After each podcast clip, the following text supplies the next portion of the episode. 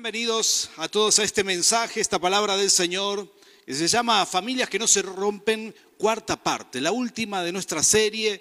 Es un gozo para nosotros compartir esta serie, una alegría enorme, porque entendemos que es totalmente necesaria en este tiempo. ¿sí? Tenemos acá un grupo de hermanos que se congregan eh, presencialmente, seguimos el protocolo que hay aquí en la provincia de Mendoza para poder hacerlo, grupos pequeños, hasta 35 personas, incluidos los pastores, imagínense.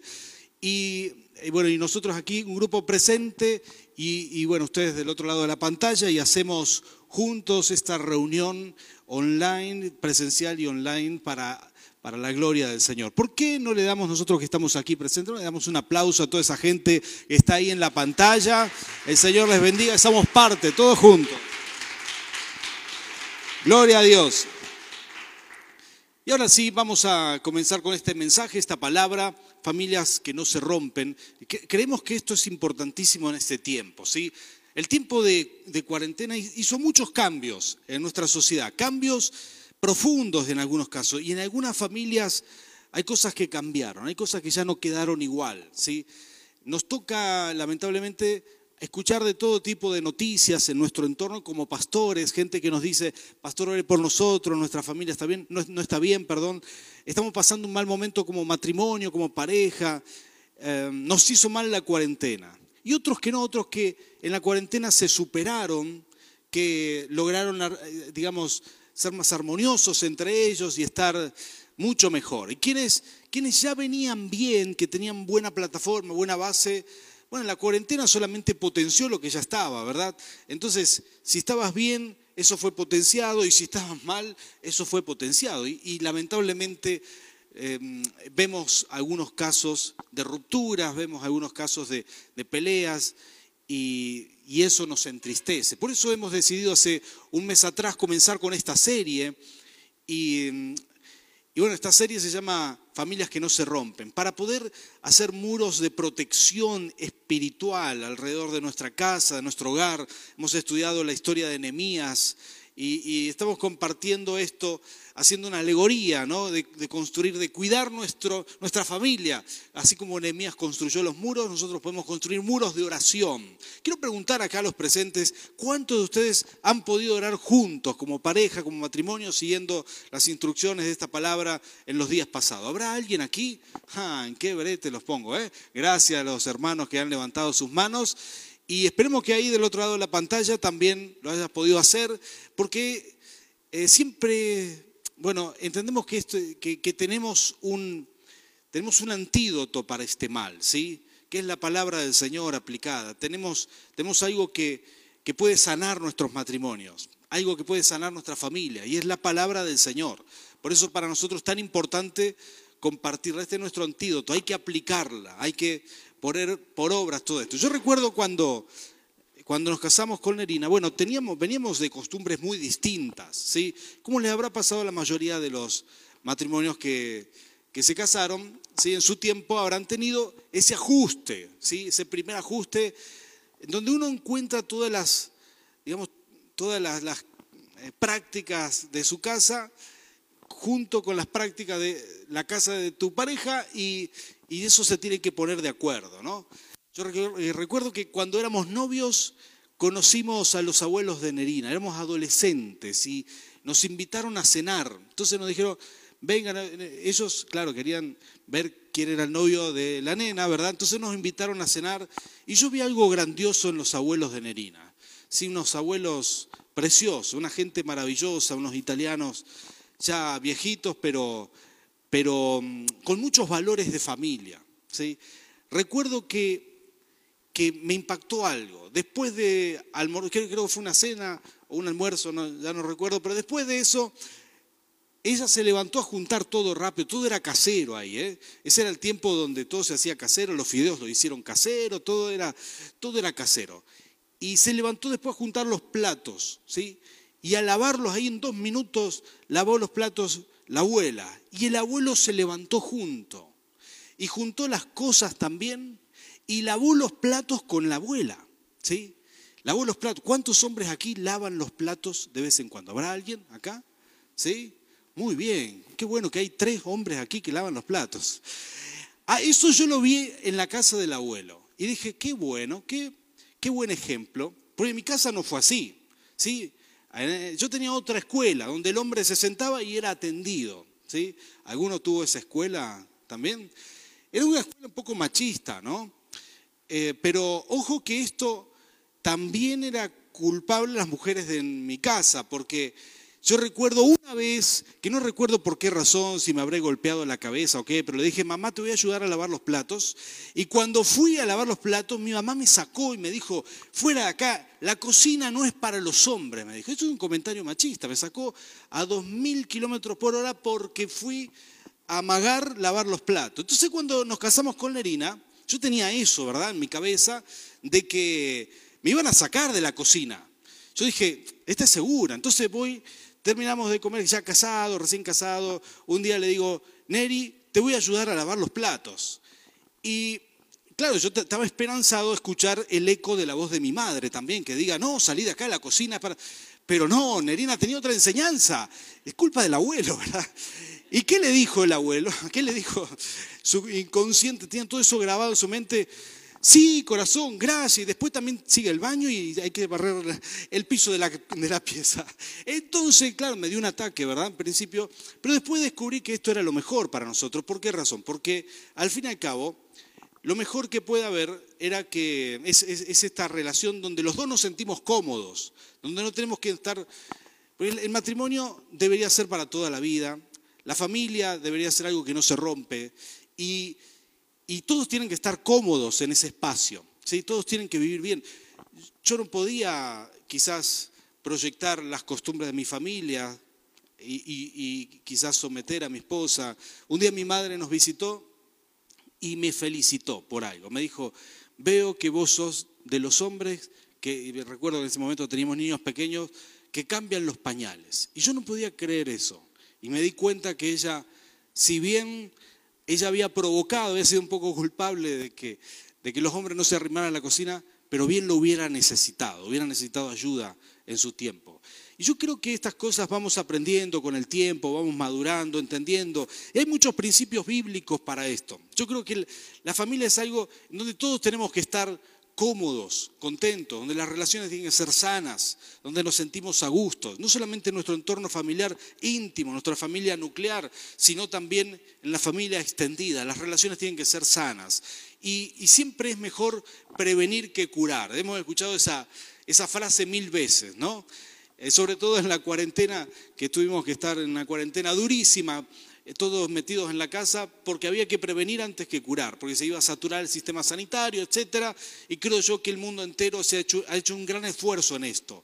Y de alguna manera nosotros vemos esto reflejado también en la vida espiritual. Siempre es mejor prevenir, prevenir algunas cosas que sabemos que pueden salir mal, prevenirlas.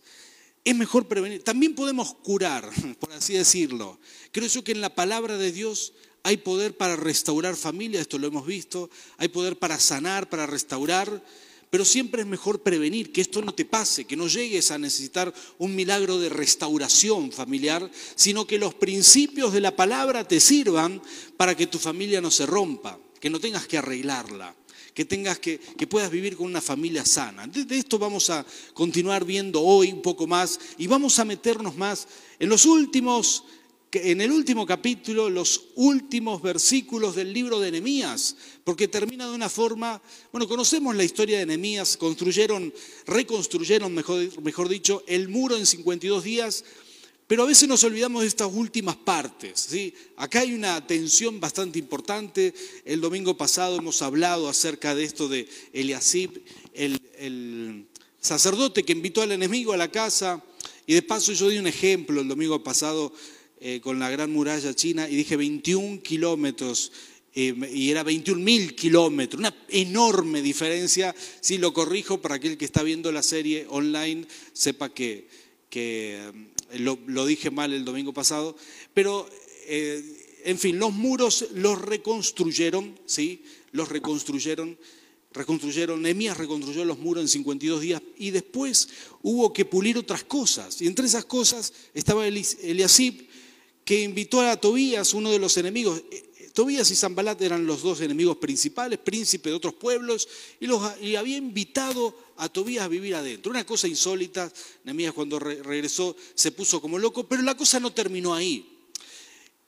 Nehemías se da cuenta de algo terrible, se da cuenta que, que no era solamente Eliasib, ese sacerdote que había emparentado con, con Tobías, sino que todo el pueblo ya estaba buscando mujeres extranjeras, buscando las hijas de los israelitas, buscando hijos en otros pueblos, y todo esto se le estaba desbordando de las manos, se le, estaba yendo de las manos. Entonces, Nehemías sabía algo vamos a leer un texto, puede ser un poco duro, nos vamos a meter en el texto, lo vamos a explicar y vamos a tomar unos principios maravillosos para nuestra vida, para tener una relación de familia sana. Porque todos queremos esto, una familia que no se rompa, una familia que sea bendecida por Dios, una familia que nos bendiga, que, que, que cuide de nosotros de alguna manera. Y si podemos poner en pantalla, y me ayudan ahí, vamos a leer Nehemías capítulo 13, versículo 23 en adelante.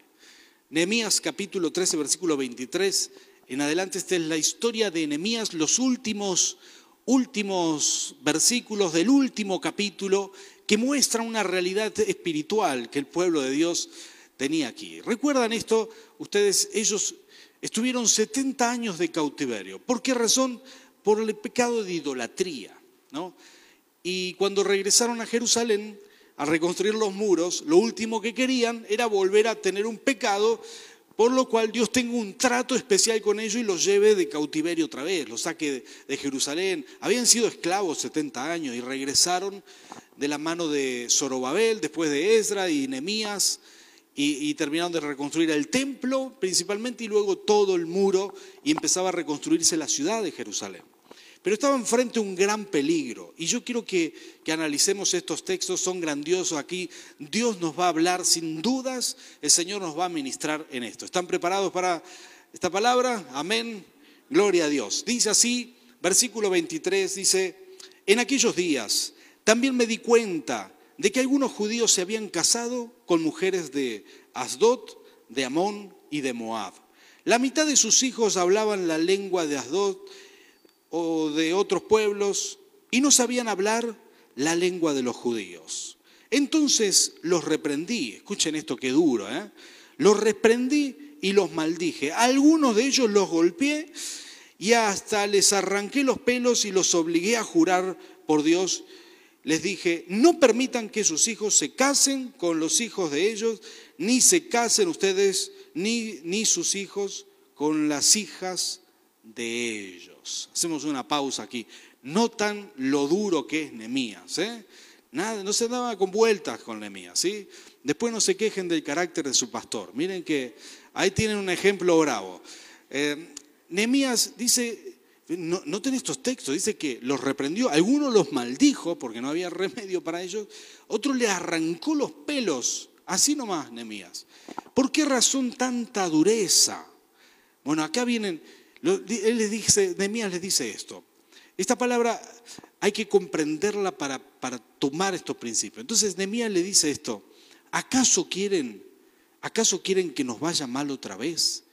Y le dice, versículo 26, ¿acaso no fue ese el pecado de Salomón, rey de Israel? Dice, entre todas las naciones no hubo, no hubo un solo rey como él Escuchen esto, Dios lo amó y lo hizo rey sobre todo Israel, pero aún a él lo hicieron pecar las mujeres extranjeras.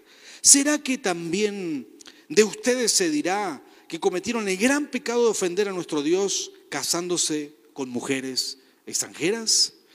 Dice el versículo 28, dice, a uno de los hijos de Joyada, perdón, Joyada, hijo del sumo sacerdote Eliasib, lo eché de mi lado porque era yerno de Sambalat, el oronita.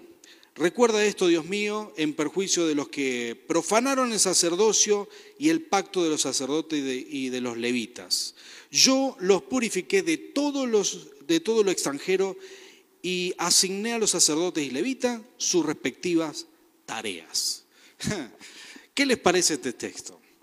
Aquí Nehemías Nehemías se muestra muy duro, casi, bueno, se, muestra agresivo en contra de una buena parte de la, de, la población. De hecho, algunos textos en Esdras paralelos y contemporáneos nos muestran que él, ellos hicieron separar algunos matrimonios mixtos, es decir, una mujer de otro pueblo y, y ellos judíos lo hicieron separar. Y uno dice, ¿cómo puede ser esto posible? Estamos hablando de familias que no se rompen y vemos este, este texto, eh, nos cae mal, ¿verdad? A simple vista, este texto te golpea. Entonces yo oré mucho por esto. Dije, Señor, sabía que el Señor tenía una palabra aquí. Le dije, Señor, yo sé que los principios, tu palabra es buena y, ¿qué quieres hablarnos con esto? Y aquí me habló el Señor profundamente. Hay que entender el contexto, ¿no? Hay que entender de qué se trata. Yo quiero eh, tomar un minuto para explicar el contexto. Nemías sabía algo que el resto no sabía. Nemías había aprendido de los errores del pasado, algo maravilloso. Creo que todos tenemos que ver nuestra propia vida en retrospectiva para poder analizarla, para poder aprender de nuestros propios errores, saber en qué caímos, en qué metimos la pata y no volver a, cometer esos errores. Esto es muy sabio. Nemías había hecho esto, los sacerdotes, los profetas habían anunciado esto. El pueblo de Israel había sido un pueblo muy bendecido. Creo yo que el, punto máximo, la cúspide, el esplendor máximo del reino de Israel lo habían logrado con Salomón. ¿sí? Muchos años atrás lo habían logrado con, con Salomón. Ahí ya habían pasado quizá unos 400 años, 500 años desde el rey Salomón hasta Nehemías. Habían pasado varias generaciones, habían pasado más de 14 generaciones. Y aquí, aquí Nehemías dice, Salomón fue, no hubo otro rey como él, y Dios lo amó. Pero él dice, aún el rey Salomón pecó, sus mujeres extranjeras lo hicieron pecar. Entonces, Nehemías sabía algo maravilloso, un principio espectacular. Resulta que Salomón, él, llevó el, reino al máximo esplendor porque fue el hombre más sabio, el hombre más capaz. Y entre esa capacidad que tenía, tenía la capacidad de enamorar chicas, ¿verdad? 700 mujeres tuvo Salomón, ¿sí? Eh, alguien se agarra la cabeza con eso, digo, ¿cómo es posible 700 suegras, perdón, 700 mujeres? Este, y 300 concubinas porque no alcanzaban con las mujeres. Entonces es una cosa desastrosa. O sea, algunas las hizo reinas, las hizo legítima esposa y 300 que no eran reinas. Un desastre su vida porque él en su sabiduría había encontrado una forma de, expandir el reino, y fue el reino más grande, o sea, Israel nunca fue tan grande en extensión territorial como en el reinado de Salomón, nunca tuvo tanta paz, ni hasta el día de hoy, nunca tuvo tanta paz como con el reino de Salomón, porque Salomón tenía una enorme capacidad de negociar. Él iba con el faraón egipcio, que era un imperio que lo podía derrotar, entonces él dijo, este, che, qué linda hija que tenés, me caso con ella y hacemos negocios y somos familia. Y había encontrado esa manera. Entonces empezó a casarse con mujeres que eran princesas de otros reinos, lo mismo con, la, con princesas de los reinos vecinos, los reinos de los amonitas, de los edomitas, y empezó a traer mujeres extranjeras, y cada vez que tenía que volver a Egipto y tenía que hacer una negociación, un tipo experto, un tipo hábil. Entonces decía, che, yo tengo una esposa en el harén de las 701 que es, no es hija del faraón, tráigamela que vamos a viajar, vamos a ver a la familia. Entonces iban a ver a la familia, al faraón egipcio le decían, bueno, y de paso vamos a comerciar esto y te voy a vender aquello y me podrías vender lo otro. Y armaba todas unas negociaciones en familia prácticamente, encontró una forma maravillosa de hacer crecer su reino. Salomón era muy hábil, hizo crecer su reino de esa manera. A tal punto, imagínense, llegar a la casa de Salomón con la hija, tenía las puertas abiertas, ¿sí? Entonces la, familia le preguntaba, el, el, faraón decía, hija, ¿te están tratando bien? Sí, estoy muy contenta de ser la esposa 522 del rey Salomón.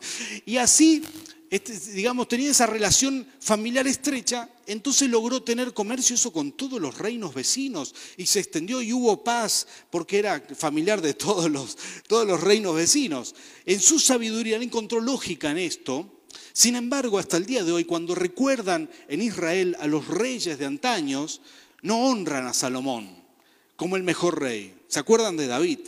Porque David no fue tan sabio, pero tenía un corazón conforme al corazón de Dios, un corazón que adoraba, un corazón que amaba al Señor.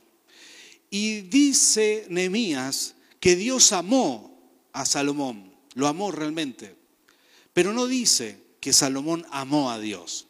Hay una diferencia. Él se pervirtió porque de tanto traer mujeres extranjeras, las mujeres empezaron a decir, sí, pero yo creo en el dios Ra de, Egipcio, de, Egipto, y yo creo este, en Merduk. Y, entonces empezó a levantar altares en Israel en el tiempo de mayor esplendor, en el tiempo de, mayor riqueza del reino de Israel, empezó a levantar altares para adorar otros dioses paganos. Y los sacerdotes de aquel momento se querían morir y los profetas también, pero nadie podía decirle nada a Salomón porque era el rey más poderoso de todos los reyes que hubo.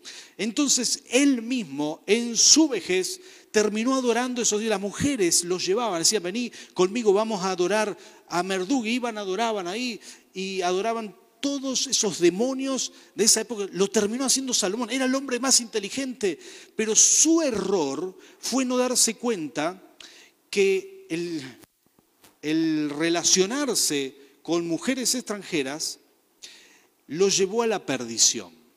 Le impidió el desarrollo del propósito divino en el reino de Israel. ¿sí? No fue, fue, fue muy capaz en, relaciones extranjeras, ¿sí? relaciones internacionales, pero no fue tan capaz en relaciones matrimoniales.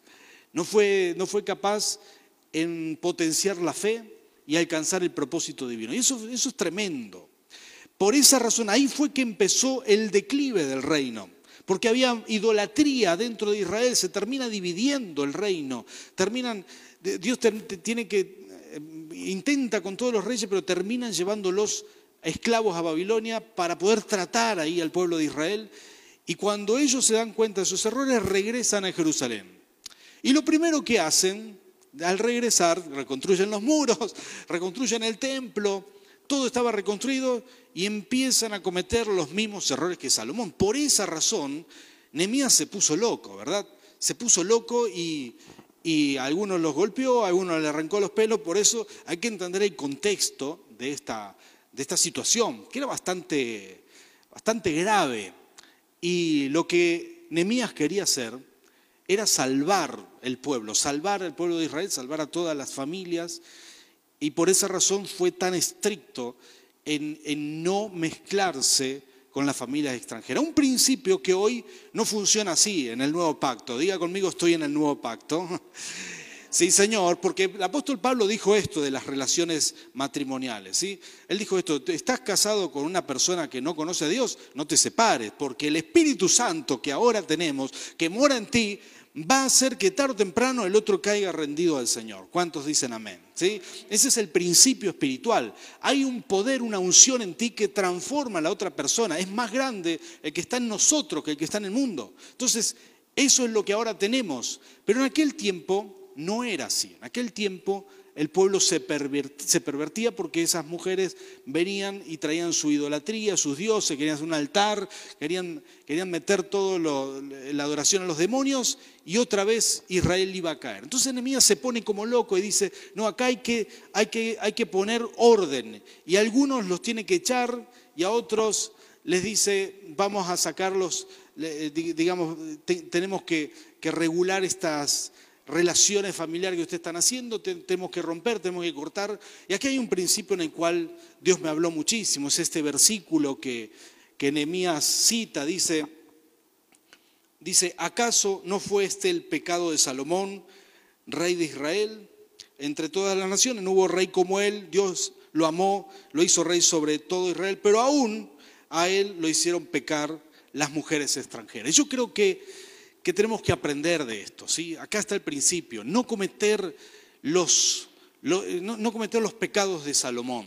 Él no supo, no supo trabajar las relaciones, no supo, es decir, que una relación familiar no te quite fe, no te, no te demore en alcanzar tu propósito divino, no te estanque, no te frene, no se interponga entre Dios y vos. Una relación familiar sana tendrá que, yo creo que tenemos que aprender a trabajar las relaciones de tal manera que sean sanas, que nuestra, nuestra las relaciones familiares nos potencien a la fe en Dios y no que nos frenen en la fe en Dios. En las, nuestras relaciones familiares nos ayuden a crecer en el Evangelio, a crecer en el ministerio, aquellos que están llamados, aquellos que son líderes, aquellos que quieren servir al Señor, que nuestras relaciones de familias no, nos hagan crecer en el reino y no que nos frenen en esto falló Salomón. Y Nehemías le está diciendo, ¿acaso quieren ustedes caer también? Yo creo que nosotros podemos aprender mucho de esto, porque hoy, hoy hay que aprender a relacionarse sanamente con la familia. Como te dije antes, no, no hablamos ahora de la, la relación matrimonial, porque la relación matrimonial está bendecida. Cualquier cristiano que se case aún, está casado con una persona que no es cristiana, la va a bendecir sí o sí, ¿sí? sí, y digamos que, que el Espíritu Santo hará un milagro con esa persona que no es cristiana, por causa de su esposa o de su esposo cristiano. Entonces, ¿qué relaciones habrá que saber medir?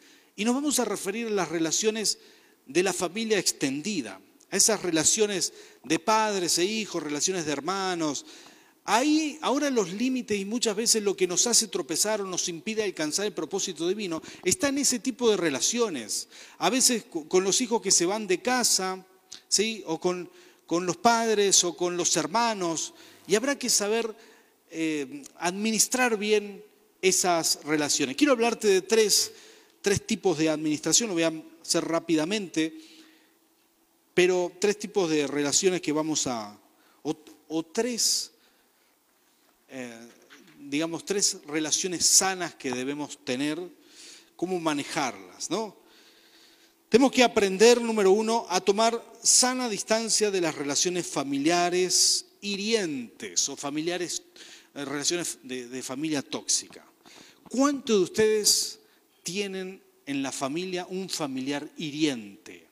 Alguien ¿cómo decirte? Insoportable, porque siempre está diciéndote algo desagradable. ¿Habrá alguien aquí? Todos tenemos a alguien así, ¿eh?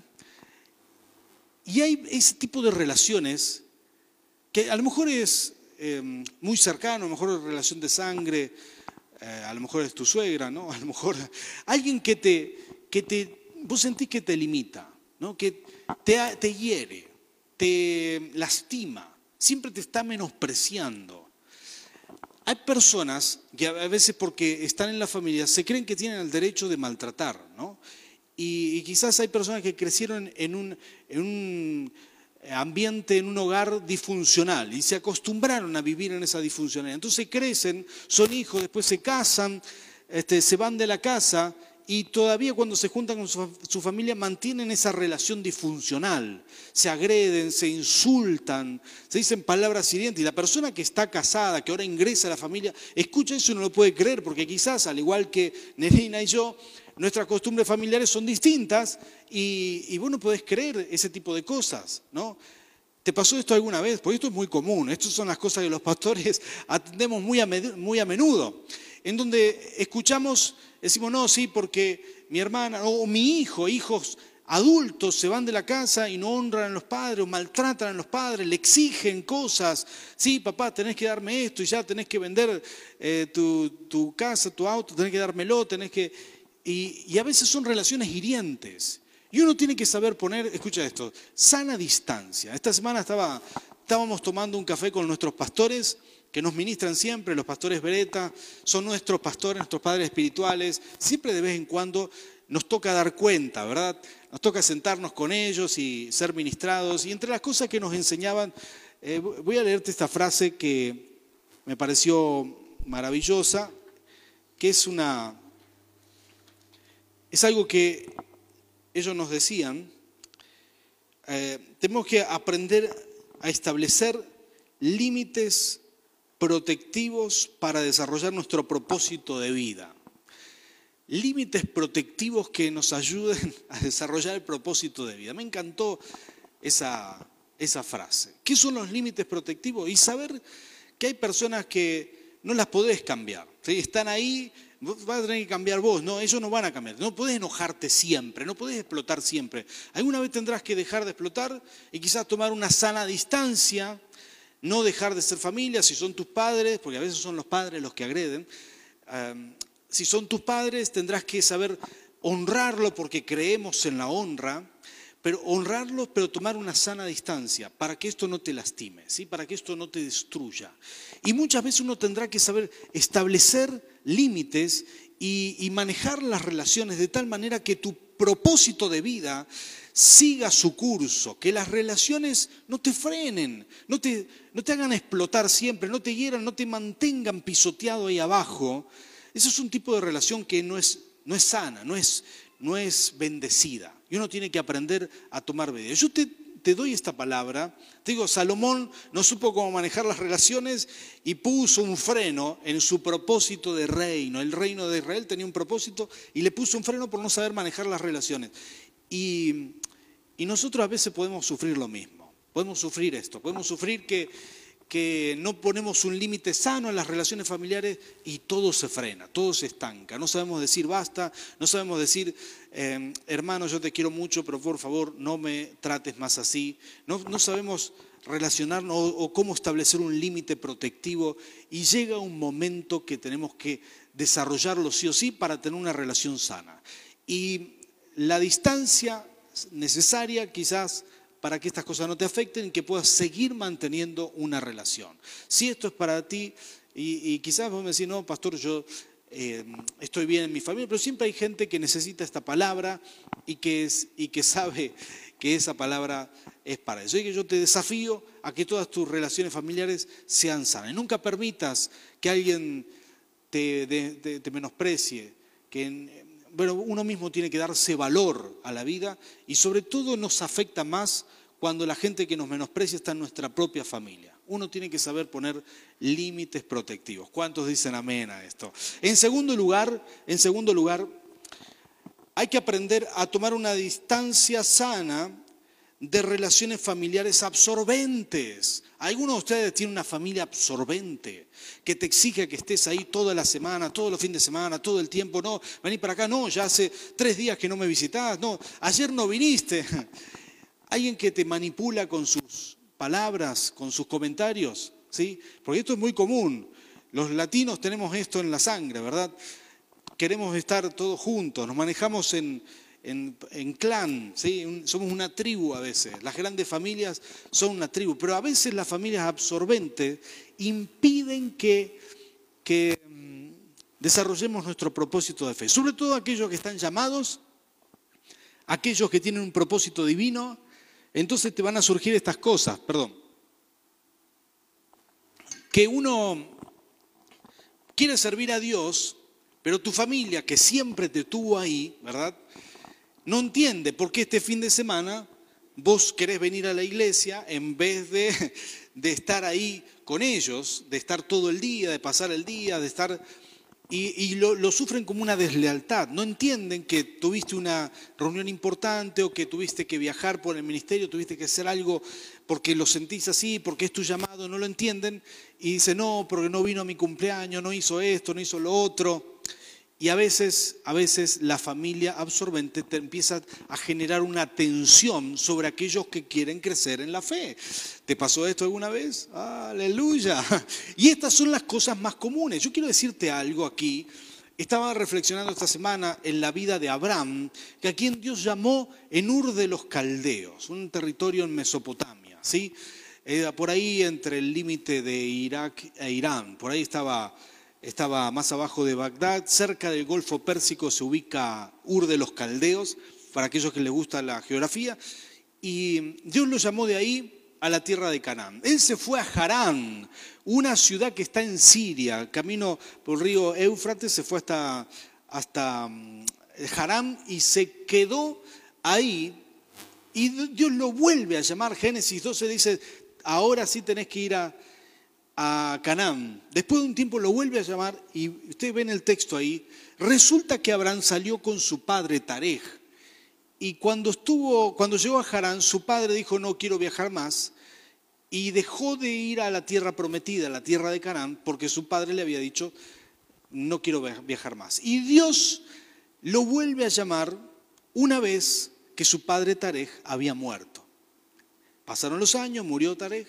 Algunos dicen, ¿cómo puede ser que Abraham recibió el llamado tan tarde? 75 años la promesa y a los 100 años nació el pibe, 100 años cuando nació su hijo Isaac, ¿sí? Imagínense, Isaac de 15 años y le dice, papá, vamos a hacer un partidito de la pelota. ¿Y qué le va a decir Abraham? No, no puedo, ¿no? tengo 115 años, si voy al arco me mato. Entonces no, no podía hacer nada ya con él. Uno dice, ¿por qué la promesa tan tarde? No, no, no, la promesa no llegó tan tarde. Abraham se demoró. ¿Por qué? Porque se quedó con su padre, está bien.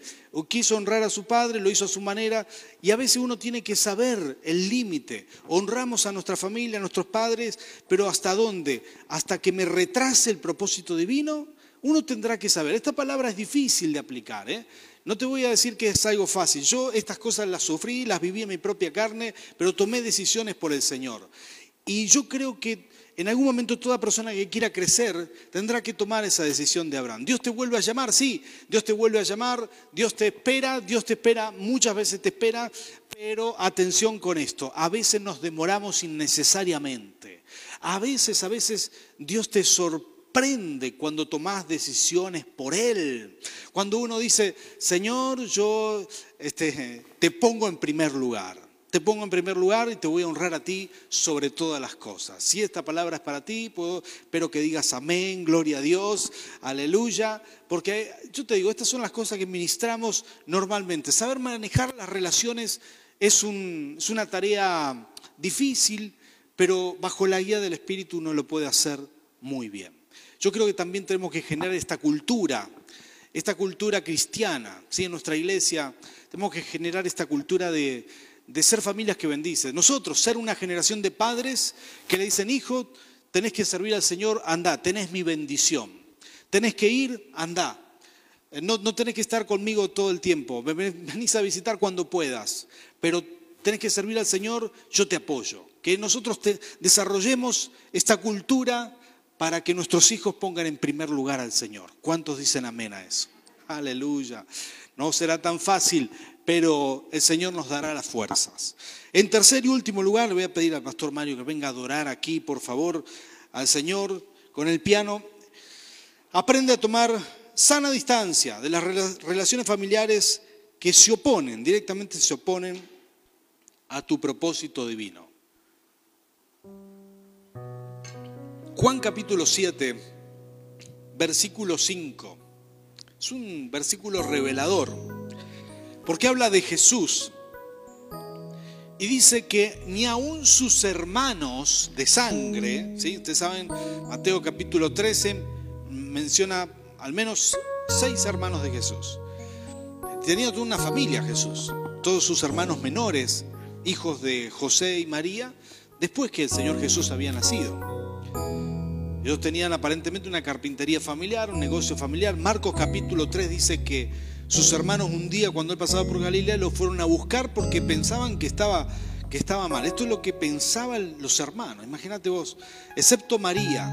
María había visto al ángel Gabriel que le dijo, este es el ungido, este es el Mesías. Entonces ella no dudaba. Pero José había muerto y sus hijos, sus, sus otros hijos, los hijos de María, no creían en Jesús como el Mesías. Entonces Jesús dice en algún momento, nadie es profeta en su propia tierra. Es fácil, una de las cosas más difíciles es que tus propios hermanos, tu propia familia te reconozca como pastor, como siervo de Dios. Y Jesús lo había vivido en su propia sangre. No es imposible, es difícil solamente. Por lo menos al principio. Ahora, Jesús, Jesús en esta bueno, en la palabra del Señor nos muestra que cuando resucitó fue a ver a su, hermano Santiago.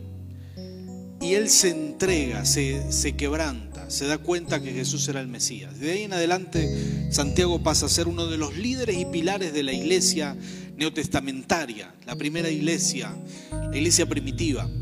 Fue impresionante esa historia, pero aún aún ni sus discípulos, ni perdón, ni sus hermanos creían en él en principio. Les dijo, muchachos, tengo que emprender un ministerio. Él eligió 12 apóstoles, pero no pudo elegir a ninguno de su propia familia. ninguno de sus hermanos, y, sino que él eligió otras personas con la fe para poder seguirlo.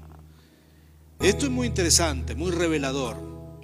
Pero cuando él tuvo que elegir, él eligió primero el reino de Dios, otra vez. Jesús dijo, no voy a dejar mi ministerio jamás. Vine a esto, a este mundo. Ese es nuestro ejemplo. El, para toda persona que tiene un llamado, que tiene una pasión por el Señor, Jesús dijo, dijo esto, dijo, dijo, yo voy, dejo la carpintería, dejo todo aquí y emprendo mi ministerio. Tres años posiblemente duró el ministerio de Jesús y muere en Jerusalén alrededor del año 30 después de Cristo, donde fue crucificado. Resucitó y recién ahí sus hermanos creyeron en él. Eran duros, pero creyeron en él. Y yo creo que nosotros tenemos que aprender de la manera en que Jesús eh, tomó, eh, manejó las relaciones familiares. Él tomó, él manejó las relaciones familiares de una manera extraordinaria.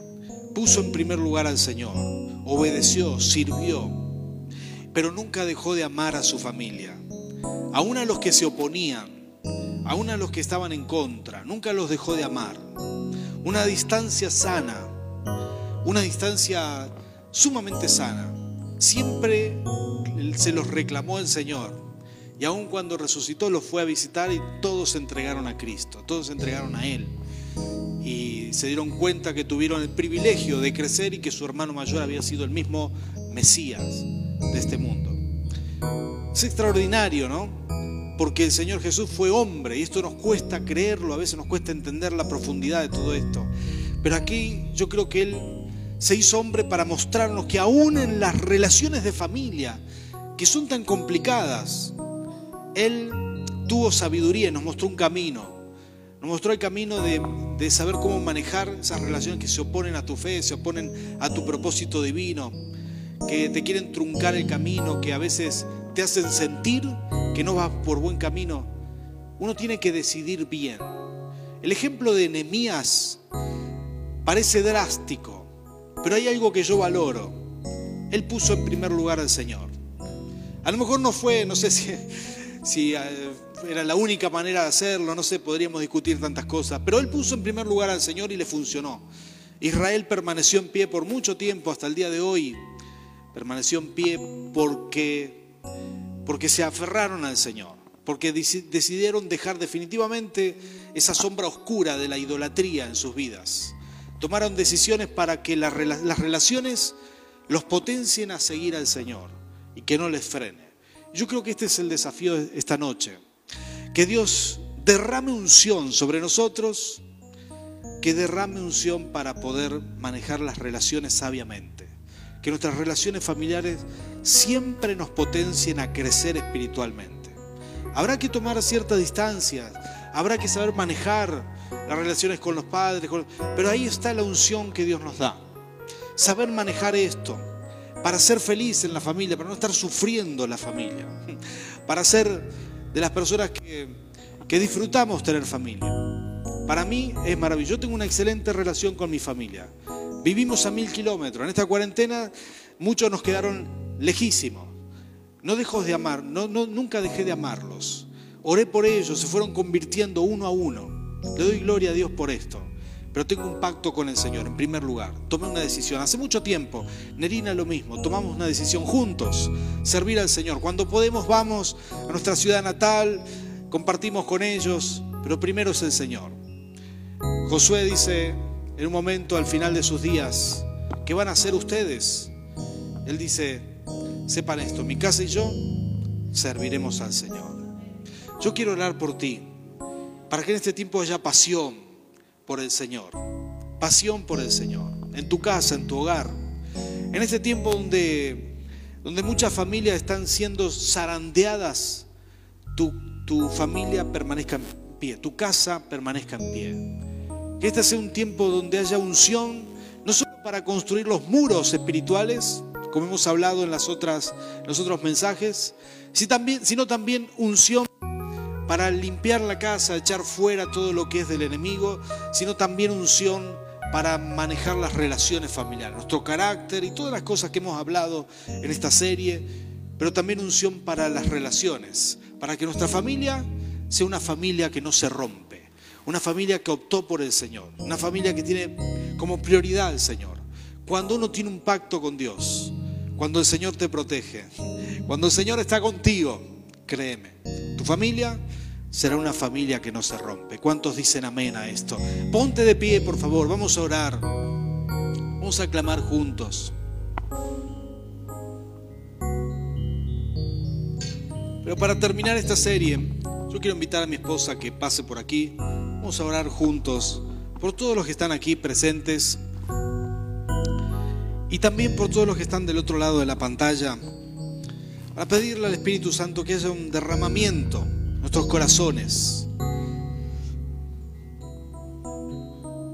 No podemos sufrir toda la vida por relaciones familiares.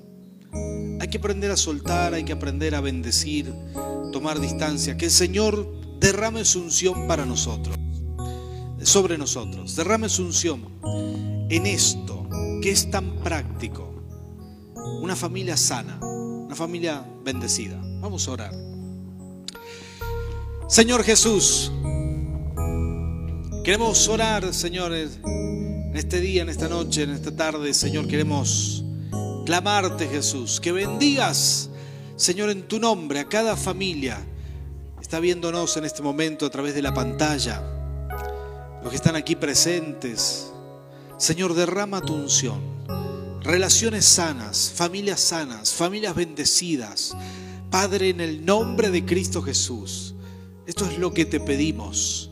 Derrama tu unción, Señor, para establecer límites protectivos.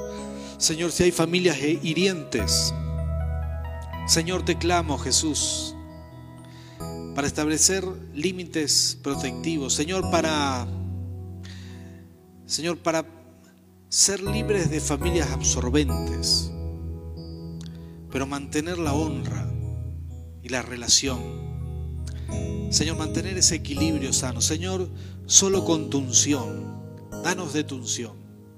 Y Señor, para poner en primer lugar tu presencia y el ministerio que nos has dado a cada uno de nosotros, así como tú mismo lo hiciste, Señor, con esa bendición, con esa sabiduría, bendícenos hoy, Señor.